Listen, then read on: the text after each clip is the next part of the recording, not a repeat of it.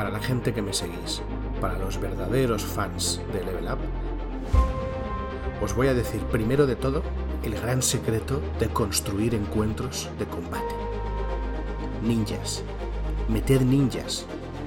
Ya está. Todo lo que viene a continuación es palabrería. Ya os podéis ir. 20 segundos de podcast. Cada día me supero más. Hola a todo el mundo. Os doy la bienvenida a Level Up, un podcast ofrecido por Ediciones Shadowlands dedicado a Dungeons Dragons y en el que te echaré una mano para acercarte al juego y empezar tus aventuras en sus mundos. Yo soy Nacho G-Master y hoy me voy a atrever a daros un par de consejillos sobre construir encuentros con monstruos, así como eh, el método que uso yo, que bueno, si os soy sincero es más artístico que técnico, pero espero que os sirva. Lo que seguro, seguro que os sirve son las dos aventurillas que podéis conseguir si os metéis en shadowlands.es barra levelup y os apuntáis a su lista de correo. Además, por supuesto, de encontrar todos los eh, capítulos que yo he estado grabando de una manera paciente y amorosa durante tanto tiempo. Estamos hablando de los monstruos durante estos días y es que son una parte súper importante de Dungeons and Dragons porque son los grandes antagonistas, ¿no? Son los protagonistas de todos esos momentos de cazos y toñas que nos gustan tanto en este juego.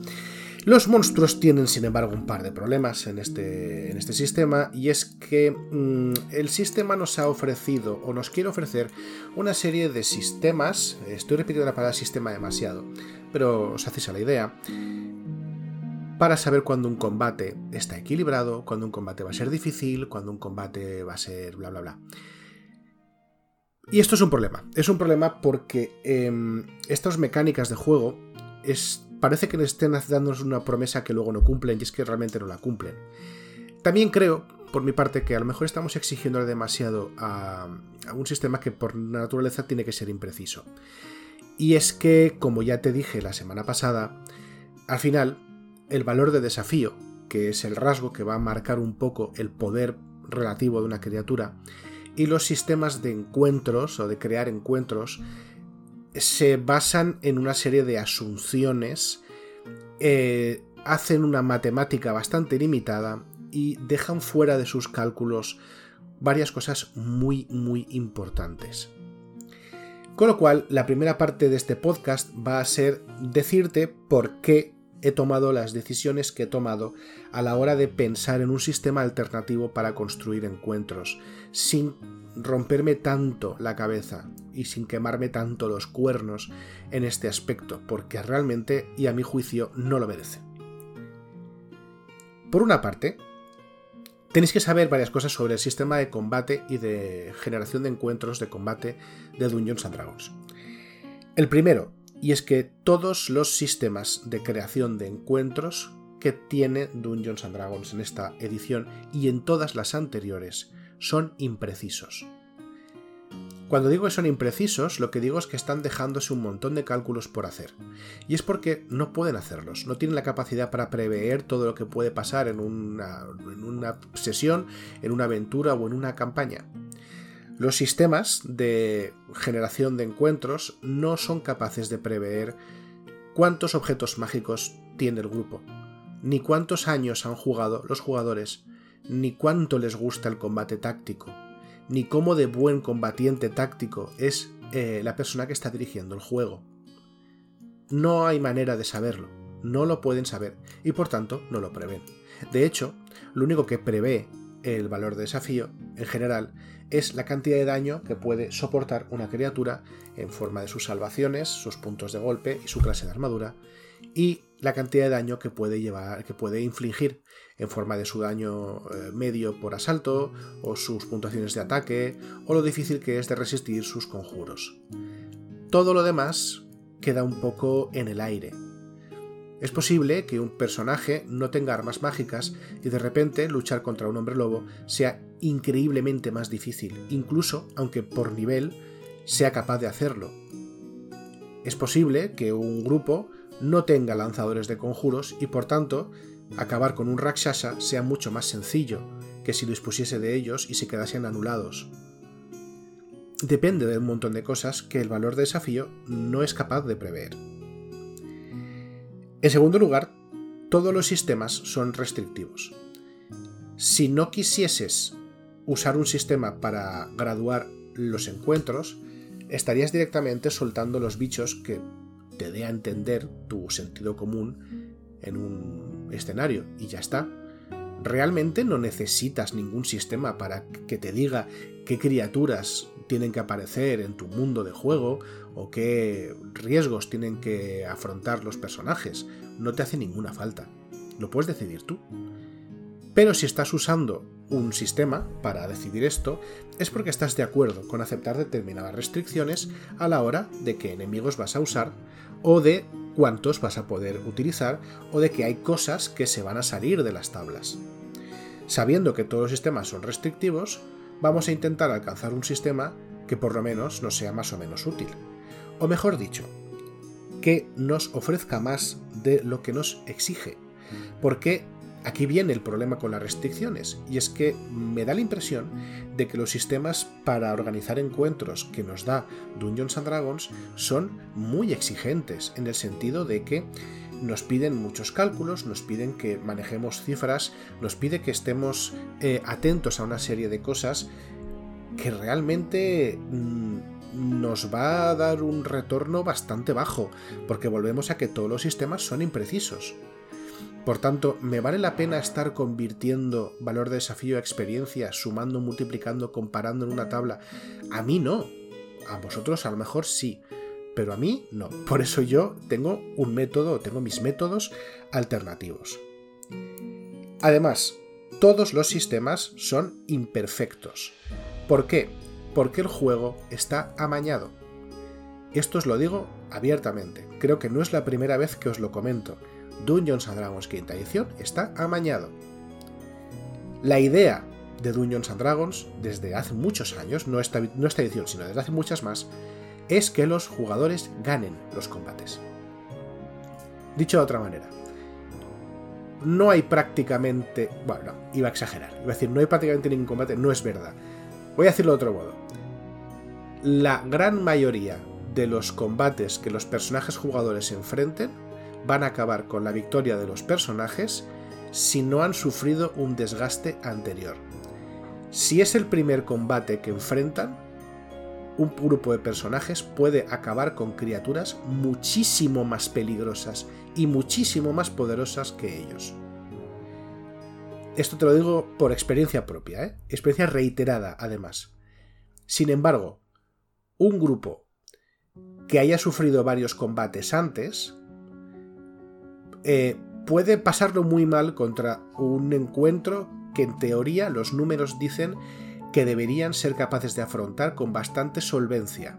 Es decir, pese a que el valor de desafío y las categorías de dificultad que nos dan los encuentros que hemos creado nos dan una referencia en forma de dificultad del encuentro, la verdadera dificultad del encuentro en Dungeons and Dragons es el desgaste es el daño del desgaste, lo que nos va a permitir ver hasta qué punto una criatura puede o no ser dañina en unas circunstancias concretas. Y ese desgaste no puede ser medido mediante un sistema de valor de desafío. Con lo cual, si sabemos que el sistema es impreciso, el sistema es restrictivo, el sistema es imperfecto, pues a lo mejor valdría la pena prescindir de este sistema y usar otro tipo de estimaciones en su lugar. Veréis, antes de empezar a deciros cómo uso yo los sistemas, o qué sistema uso yo para, para, estimar la dificultad de un combate o para crear un combate que me parece eh, más o menos equilibrado, quiero mm, deciros un par de cosas. Y son dos principios básicos que considero muy, muy, muy importantes. Seguramente no os estoy diciendo nada nuevo, pero vaya, mm, me parecen tan importantes que, que debería. que me siento en la obligación de mencionarlos. La primera cosa que creo que es importante que sepáis es a gestionar una biblioteca, por así decirlo, de monstruos o de encuentros, ¿vale? Antaño mm, pasaba mucho que cuando los personajes se metían en una mazmorra, en esa mazmorra empezaban a aparecer criaturas de un nivel más o menos adecuado para, ese, para esa mazmorra y para ese nivel de la mazmorra. Em, y esos, esas criaturas podían ser prácticamente cualquier cosa, ¿no? A lo mejor estabas en una, en dungeon y en una habitación había un grupo de osgos jugando las cartas, pero tres habitaciones más allá pues había pues un demonio, ¿no? ¿Y por qué no? Pues en otra habitación había un gigante y tal. Em, esto a lo mejor es divertido a nivel de, de pues eso, de reto, y es posible que podamos, que podamos encontrar una justificación de por qué esas criaturas están ahí, juntas pero no revueltas, y no se están dando de golpes. Imaginaos, por ejemplo, el almacén, ¿no? O una especie de zoológico interplanar de una criatura medio loca que haya estado recopilando monstruos de todo el multiverso y estén ahí metidas y tú te los vas encontrando. Eso puede tener sentido. Pero en general, cuando estás montando una mazmorra u otro entorno contenido donde van a haber monstruos y van a haber desafíos, lo aconsejable es que eh, intentes conservar la economía de la mazmorra, ¿vale? O la ecología, mejor dicho, de la mazmorra. Eh, es decir, cuáles son las relaciones que tienen estas criaturas, por qué están ahí y por qué siguen ahí. Para mantener esta ecología de la mazmorra, yo recomiendo muchísimo hacer bibliotecas de monstruos. Esto es algo que hacen mm, muchos videojuegos clásicos. Por ejemplo, Super Mario. Eh, cuando tú empiezas a jugar Super Mario, eh, lo primero que te encuentras son los cupas normales, ¿no? Las setitas estas malvadas. Y cuando vas eh, avanzando por los niveles, siempre vas a encontrarte las tortugas grandes con caparazón, las tortugas grandes con caparazón que te lanzan martillos, etc. Es decir, empiezas por una serie de, de enemigos muy, muy pequeños o muy concretos y vas aumentando la cantidad y dificultad de enemigos que van apareciendo. Eh, tanto la cantidad de que existen en tu biblioteca como la cantidad que aparecen a la vez en el, en el espacio de, juego. Yo te aconsejo que hagas exactamente lo mismo. Eh, realmente los juegos de rol podemos aprender muchísimo de la forma que los videojuegos gestionan la información y los recursos. Son dos tipos de, de juego completamente distintos, pero que usan elementos bastante, bastante comunes. Entonces, en este sentido, yo creo que es muy importante que cuando vayas a crear un espacio contenido donde vayan a haber monstruos, decidas qué monstruos van a haber y qué monstruos tiene sentido que coexistan en el mismo lugar. O que no coexistan y compitan por el espacio, pero por lo menos que no sean. Eh, que no sea una colección, un totum revolutum sin sentido de, todo esto. Por ejemplo, yo eh, recuerdo una, en una partida que hice eh, en una campaña, primera campaña que jugué de quinta edición, la primera que, llegó a nivel 20, em, metí una especie de, de, manicomio que estaba regido por un culto de azotamentes. Y yo tenía una serie de monstruos preparados, ¿no? Había azotamentes normales, había esclavos que habían sido manipulados mentalmente, eh, habían también algunos esclavos que ya habían sido infectados con larvas de azotamente y estaban a punto de transformarse. Había azotamentes mayores, creo que se llaman Yaulzun, pero no me acuerdo ahora. Eh, y había también pues, el jefe de la mazmorra, que era una mente, una mente maestra, ¿no? De estos cerebros eh, súper chungos que tienen los azotamentes. En general, con esto yo tenía, pues creo que he contado seis criaturas distintas. Y alternando este tipo de criaturas mezclándolas con el ambiente, eh, también había un montón de trampas y de ilusiones por la mazmorra, conseguí hacer un, lugar eh, muy complicado, eh, muy surtido, y además que tenía un montón de peligros de naturaleza distinta. Y la parte más interesante de todo esto no era necesariamente la cantidad diferente de criaturas que te podías encontrar, sino que precisamente porque las criaturas que te estabas encontrando ya te las habías encontrado antes, eras capaz de aprender cuáles eran sus patrones y sus pautas de ataque, y eran capaces los jugadores de eh, diseñar tácticas que eran cada vez más inteligentes y más eh, refinadas para enfrentarse a estas criaturas. Como ya se habían enfrentado antes a los poseídos y a los azotamentes, cuando se encontraban con poseídos junto a azotamentes, las tácticas funcionaban, pero tenían que adaptarlas para las nuevas circunstancias. Es decir, tenían que ser Super Mario intentando evitar al mismo tiempo a los, las tortugas que lanzan martillos y a las balas de cañón que cruzan la pantalla. Y eso, cuando lo conseguían, les hacía parecer muy poderosos y a ellos les hacía sentir muy inteligentes. Y creo, sinceramente, que esto es lo que busca Dungeons and Dragons y es lo que yo os recomiendo que hagáis. Además de darle coherencia a vuestras mazmorras, las bibliotecas de criaturas os van a permitir, eh, o van a permitir, mejor dicho, a vuestros jugadores que eh, desarrollen estas tácticas, porque van a conocer a sus enemigos cada vez mejor.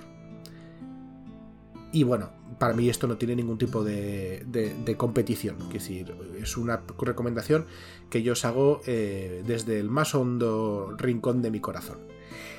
El segundo de los consejos que os voy a dar es el de tener en cuenta cuál es la finalidad del combate. Veréis, todos los combates, al fin y al cabo, no son más que un conflicto que los implicados han decidido resolver mediante la violencia.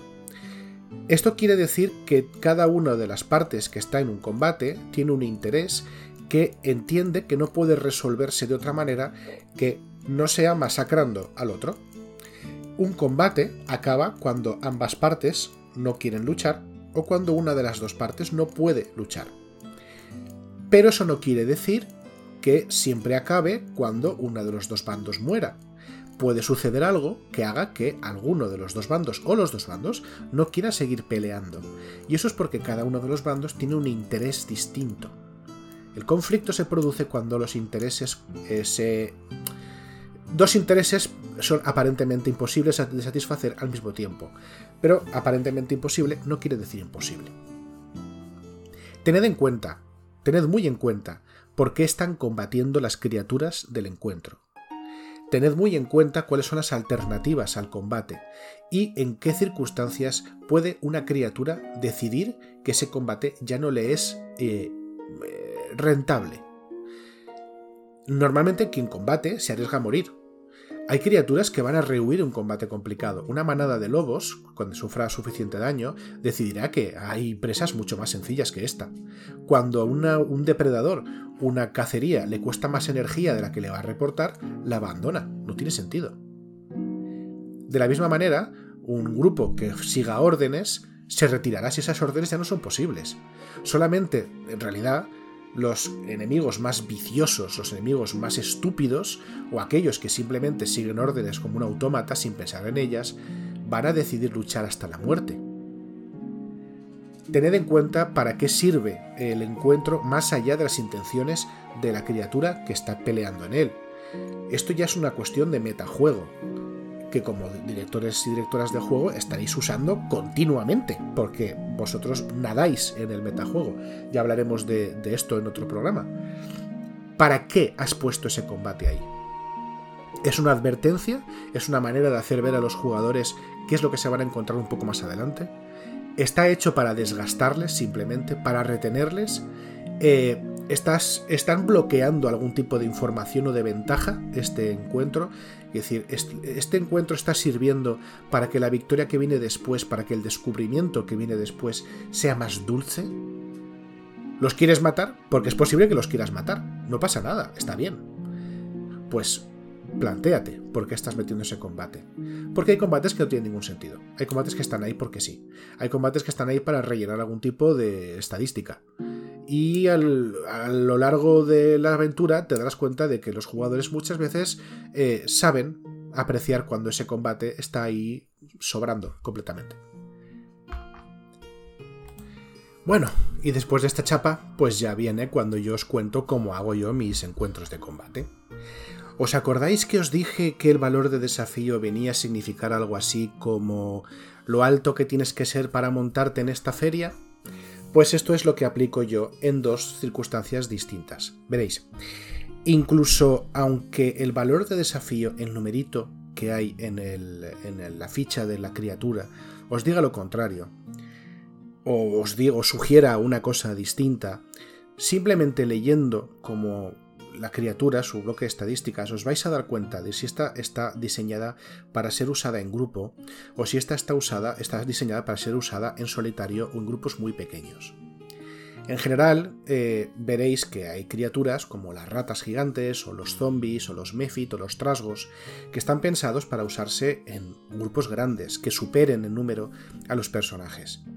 Hay otras criaturas, como los eh, grandes trasgos, o los orcos, por ejemplo, o los demonios menores, que están pensadas para usarse en un grupo que más o menos tenga el mismo número que los personajes mientras que hay criaturas, por ejemplo los ogros o los gigantes, que deberían aparecer en grupos mucho más pequeños que los, los jugadores.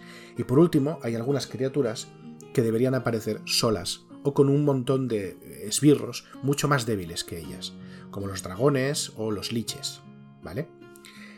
Siendo así, yo lo que tengo en cuenta son dos cosas. Primero, me fijo en el bloque de estadísticas de la criatura miro el daño que hacen, miro el daño que soportan. Me doy cuenta también de cuál es el eh, daño medio y de los puntos de golpe que tienen mis jugadores.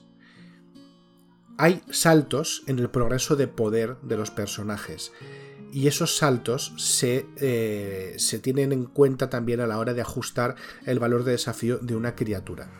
A nivel 3, entre 2 y 3, todos los personajes han, eh, de hecho yo diría que es el 3 el, punto eh, dulce, todos los personajes ya tienen su arquetipo y además de eso han desbloqueado una serie de efectos, una serie de poderes que les van a hacer mucho más potentes en combate que lo que eran a nivel 1 o 2, sin contar que ya tienen puntos de golpe como para resistir a dos combates seguidos.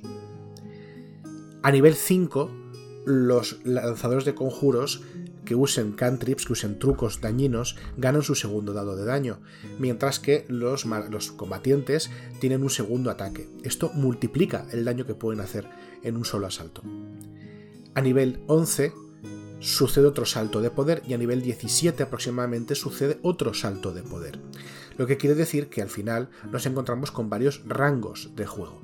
Esos rangos de juego nos pueden servir para ajustar el tipo de criaturas que nos vamos a encontrar, porque nos vamos a poder ver cómo, vamos a poder ver cómo se ajusta también la cantidad de daño que los personajes causan y por tanto la cantidad de reto que eh, una misma criatura puede suponer a ese grupo de personajes.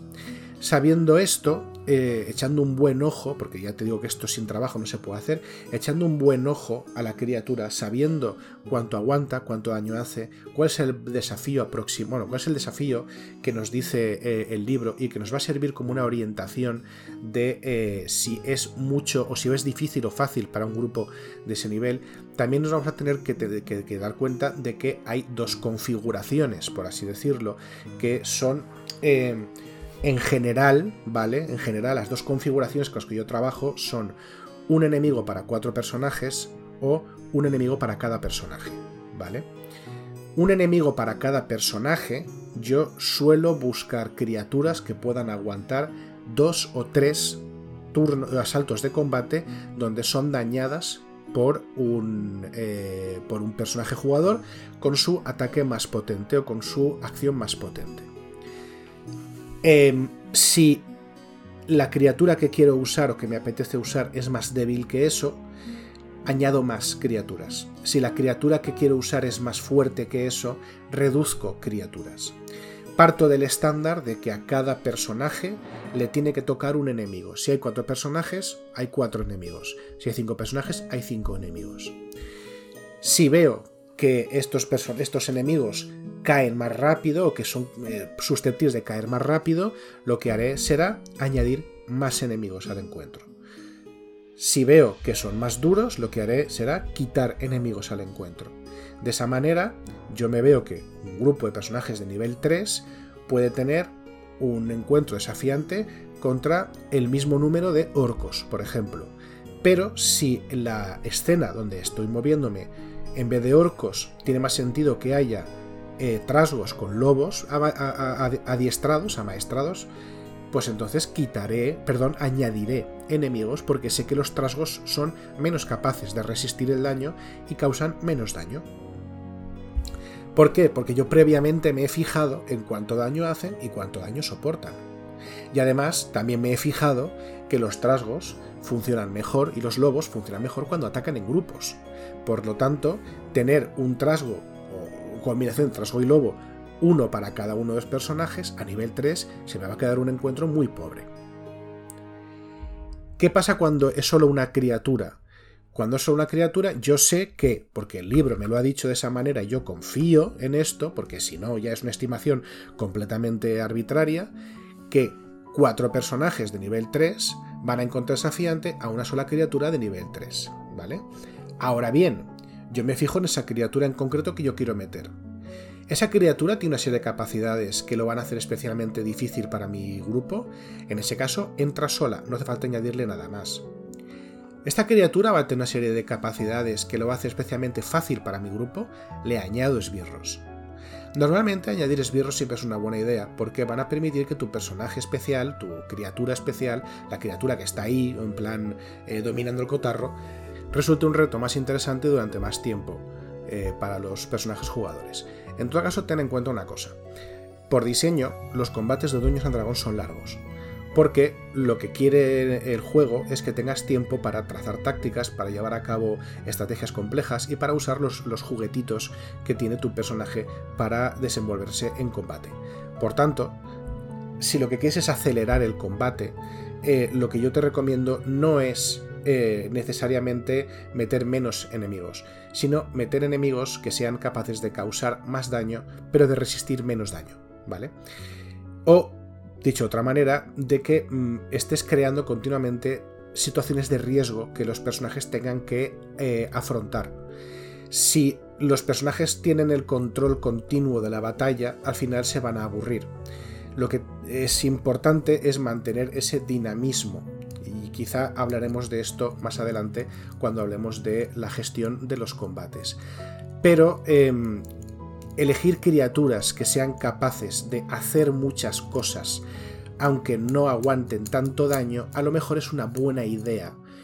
Eh, y no tanto la de eh, crear pantallas y pantallas de puntos de golpe eh, entre las que haya que moverse para poder alcanzar el resultado final o para poder, para poder eh, derrotar al enemigo de turno. Esto también es importante que lo tengáis en cuenta, es importante que lo valoréis cuando estéis escogiendo criaturas para un encuentro de combate.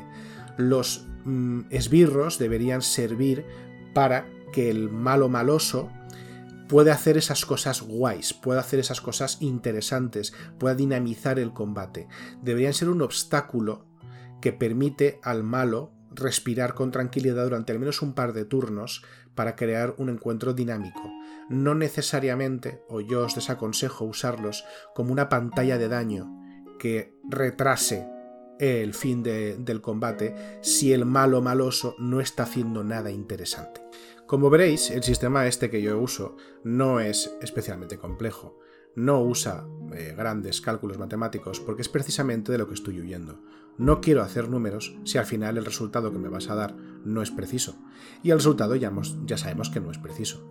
Por tanto, y para repetir, el sistema es bastante sencillo. Depende de tres pasos previos que yo creo que, bueno, para mí son ineludibles. El primero es saber qué quieres que pase en el combate, qué quieres, qué sensación quieres transmitir con ese combate, qué función tiene ese combate dentro de la aventura. Cuando sepas esto, también date cuenta de dónde se están moviendo los personajes y qué tiene sentido. Cuando sepas esto también y sepas qué criaturas vas a utilizar de esa biblioteca de criaturas que te has creado antes, piensa en cómo podría acabar el combate es decir, ¿qué quieren las criaturas implicadas en el combate? ¿Quieren matarse mutuamente y no hay otra cosa que les vaya a disuadir de ello? ¿Quieren pasar y evitar que pasen? ¿Quieren encontrar algo, robar algo? ¿Quieren alimentarse? ¿Qué va a pasar en ese combate cuando las tornas se, se, se vuelvan contra uno u otro bando, más probablemente contra el bando de los monstruos? Es importante que sepas esto. A nivel mecánico, partir de dos bases. La primera que un encuentro contra varias criaturas se estructura alrededor de una criatura por cada personaje jugador.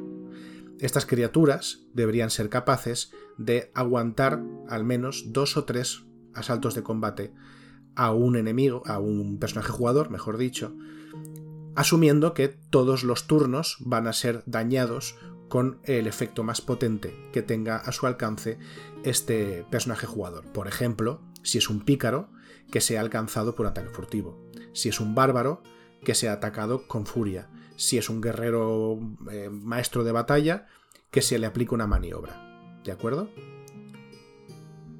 Si las criaturas que quiero usar son más débiles que eso, mete más criaturas. Si las criaturas que quiero usar son más fuertes que eso, mete menos criaturas.